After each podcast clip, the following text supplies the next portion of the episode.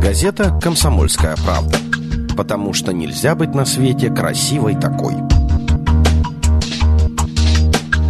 Авторы Владимир Логовский и Мария Ремисова.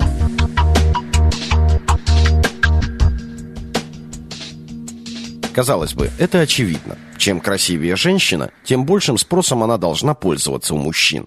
Тем проще ей найти кавалера. Можно повыбирать, поперепробовать и выйти замуж, соответственно, не проблема. Достаточно пальцем показать. Вот за этого. И он побежит, рыдая от счастья. Однако мировая статистика свидетельствует. Модельные агентства и прочие логово прекрасного не выжжены лучами семейного очага. Не сдобрены ароматом памперсов и домашних борщей. И в этом смысле обитающие здесь прекрасные нимфы чувствуют себя ничуть не лучше каких-нибудь синих чулков, дам непривлекательной наружности.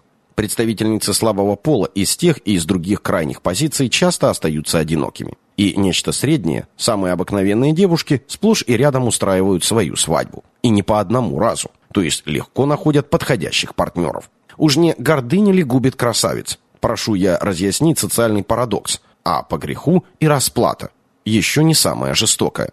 Мы выражаемся иначе, говорит психолог и невролог, доктор биологических наук Андрей Грибанов. Дело в завышенной самооценке, которую быстро приобретают женщины, осознав, что они красивы. Отсюда и трудности. Чем обворожительнее внешность, тем выше запросы по части самцов. И нужны не любые, а так называемые доминантные, а их мало, особенно среди желающих создать семью.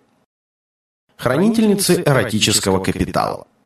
Чуть сложнее на проблему взглянула британская исследовательница, доктор социологии из Лондонской школы экономики Кэтрин Хэким, предложив концепцию эротического капитала. Со времен Клеопатры красота – это актив не менее ценный, чем деньги, говорит Кэтрин. Это капитал, который хочется правильно вложить или хотя бы не разбазарить, а если уже потратить, то разумно. По логике исследовательницы, женщина, оценив свой эротический капитал, начинает искать партнеров как минимум равного богатства. У мужчин эротический капитал создает либо непосредственно деньги, либо ум, либо власть, либо та же внешняя привлекательность. Отсюда и результат. В партнерах у красоток, как правило, оказываются олигархи, процветающие бизнесмены, коррумпированные политики и чиновники. Еще не старые академики, генералы, крупные деятели творческой интеллигенции. И, конечно, известные футболисты и хоккеисты. У последних в эротический банк вложено больше всех. И молоды, и спортивны, и богаты. А некоторые даже и не сильно тупы. Поэтому неудивительно, что футболисты-хоккеисты женятся исключительно на фотомоделях. Кстати, по крайней мере, мужской ум и деньги в любой валюте женщины легче всего переводят в эротический капитал по какому-то своему внутреннему курсу. И ученые ищут причины этого феномена.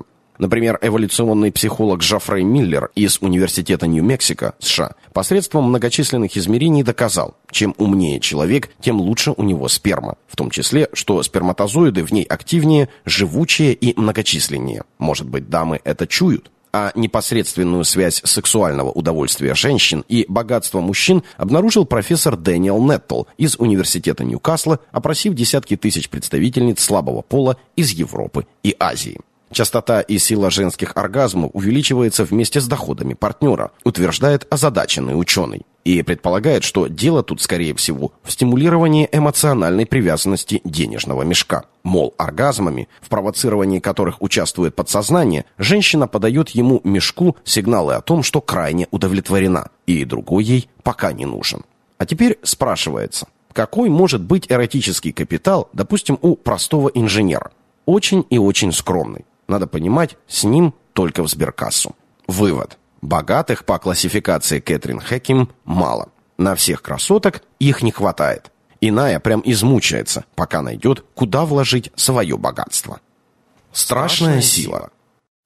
Кошмарная правда недавно открылась испанским ученым. Похоже, что они вскрыли самый глубокий изъян женской красоты. Оказывается, вопреки здравому смыслу, мужчины избегают общества обворожительных дам. Они их панически боятся. И неспроста. Ведь, как показали эксперименты, проведенные в университете Валенсии, прекрасные незнакомки могут сильно попортить здоровье представителям сильного пола. В общей сложности через испытания прошли 84 молодых человека. Не брутальные красавцы или сладкие мачо, но далеко не уроды. Их по очереди заводили в комнату, где уже находилась привлекательная во всех отношениях фотомодель, а рядом с ней подсадная утка специально нанятый мужчина. Они решали судоку. Листок с аналогичным заданием давали и добровольцу. Через какое-то время подсадная утка вставал и уходил. Доброволец оставался наедине с красоткой. Вот тут-то на самом деле и начинался эксперимент. Ученые наблюдали за реакцией парня, которому вдруг выпало счастье.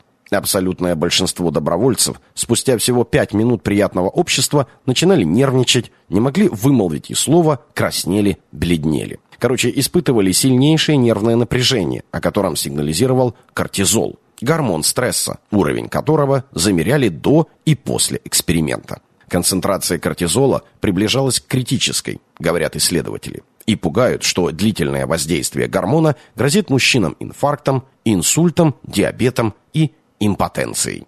Действительно, красота – это страшная сила.